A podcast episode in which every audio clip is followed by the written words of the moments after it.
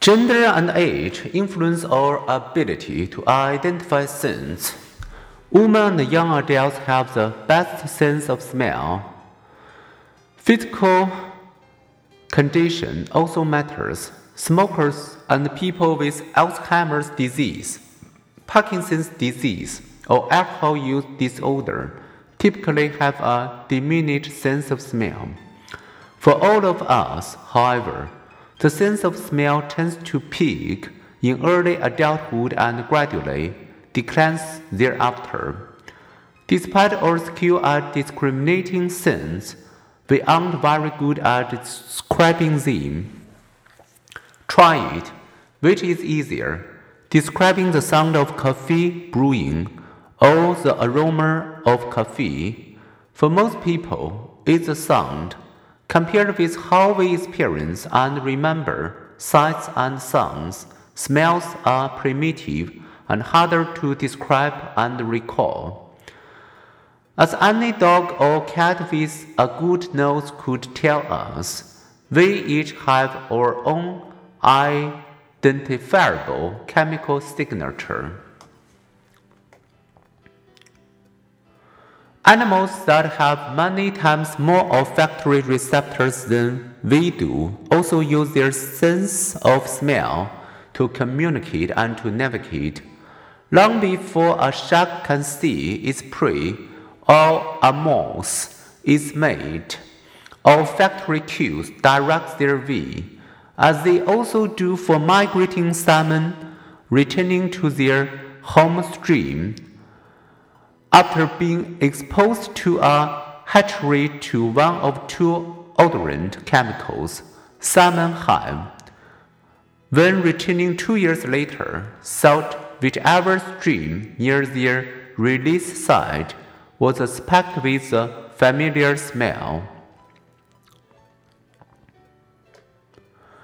For humans too, the attractiveness of smells depends on learned association.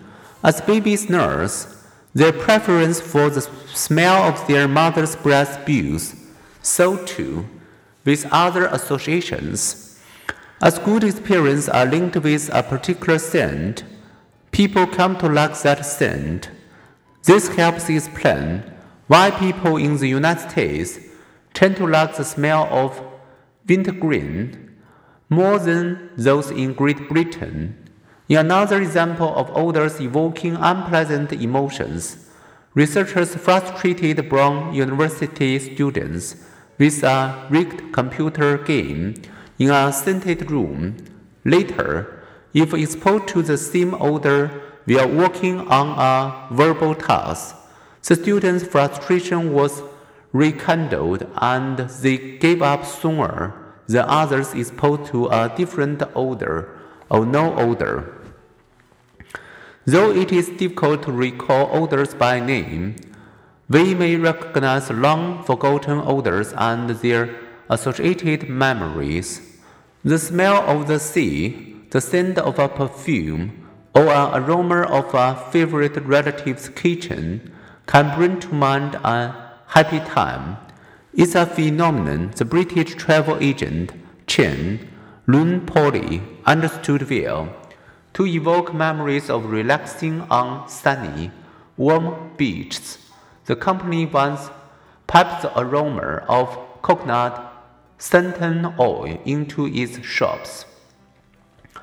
Our brain's circuitry helps explain an odor's power to evoke feelings and memories.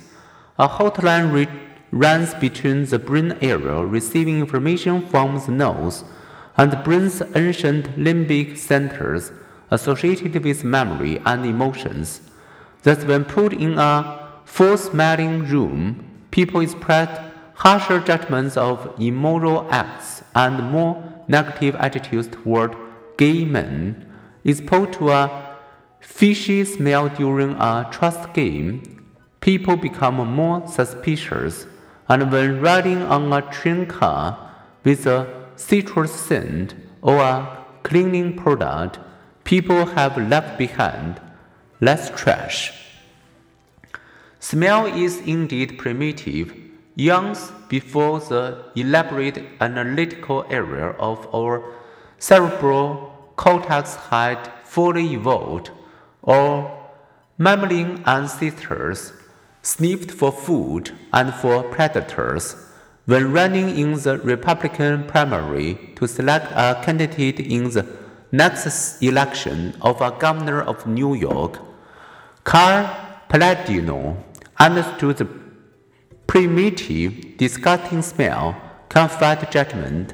He mewed a flare that smell of rotting garbage with a message attacking his opponent, whom he then defeated 62 to 38 percent.